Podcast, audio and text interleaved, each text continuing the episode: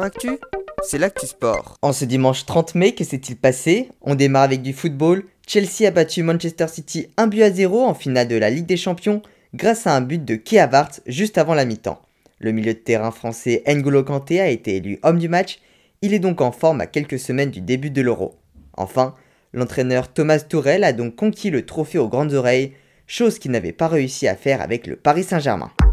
En tennis, début du tournoi de Roland Garros, Gilles Simon et Grégoire Barrière ont été éliminés dès le premier tour. En revanche, ça passe pour le jeune Enzo Quaco. Grosse surprise, la défaite de l'Autrichien Dominique Thiem, numéro 4 mondial.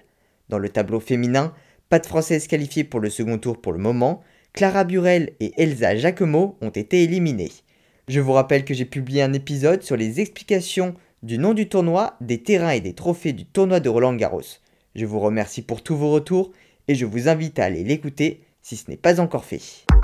En cyclisme, dernière étape du Giro avec un contre-la-montre de 30 km entre Senago et Milan, c'est le champion du monde en titre italien Filippo Ganna qui a été le plus rapide, juste devant le français Rémi Camavinga. Le colombien Egan Bernal de la team Ineos Grenadier repart quant à lui avec le maillot rose de leader, et le français Geoffroy Bouchard de la team AG2R Citroën Team avec celui de meilleur grimpeur. Toujours en cyclisme, dernière étape des boucles de la Mayenne qui s'est déroulée ces 4 derniers jours, c'est Arnaud Desmar qui s'est imposé sur l'ultime étape. Il avait déjà remporté deux des trois dernières étapes et sort vainqueur de cette édition. Dernière actualité de cyclisme, aujourd'hui c'était également la toute première étape du Critérium du Dauphiné, la répétition générale avant le Tour de France, avec au départ Guerin Thomas, Christopher Froome, Nairo Quintana, Guillaume Martin, David Godu, Warren Barguil, Michael Angel Lopez et Henrik Mas. Pour cette étape réservée aux sprinteurs, c'est le coureur belge Bren Von Moor de la team Lotto Soudal qui s'est imposé en solitaire après avoir fait partie de l'échappée du jour. En rugby, Toulouse s'est imposé 36 à 27 face à Clermont en clôture de la 25e journée de top 14. Ils confirment donc leur place pour les phases finales où ils retrouveront également La Rochelle, le Racing 92 et Bordeaux-Bègles. En revanche, pour les deux dernières places, rien n'est encore sûr. Clermont, Toulon, le Stade français et Castres se départageront lors de la dernière journée samedi prochain. Autre actualité de rugby avec les demi-finales d'accession en top 14, Perpignan, victorieux de Oyonnax 27 à 15, sera opposé au Biarritz Olympique qui a battu Vannes dans les toutes dernières secondes 34-33. Le gagnant du match sera opposé au 13e du top 14, Pau ou Bayonne.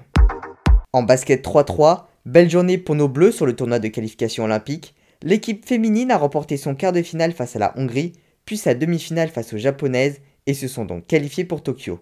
En revanche, les Français ont battu les Brésiliens en quart de finale, mais ils ont été battus par les Pays-Bas en demi-finale. Ils devront donc battre la Lettonie pour avoir leur billet pour Tokyo. En volée, suite de la Ligue des Nations, les Français sont toujours invaincus, ils ont aujourd'hui battu les Australiens. Une autre actu de volée avec la Golden League féminine, les Français se sont une nouvelle fois inclinés, battus par l'Espagne. Prochain match ce soir face à l'Azerbaïdjan. En handball, les Brestoises ont été battues 28 à 34 en finale de la Ligue des champions féminines, battues par les Danoises de Christiansand. Elles terminent donc deuxième du tournoi européen. Enfin en MotoGP, Fabio Quartararo a remporté le Grand Prix d'Italie et creuse l'écart sur ses poursuivants au général. Dernière actualité du jour, également en MotoGP, le pilote suisse Hassan Dupasquier qui avait chuté hier lors des qualifications en Moto 3 est décédé dans la journée suite à ses blessures il n'avait que 19 ans.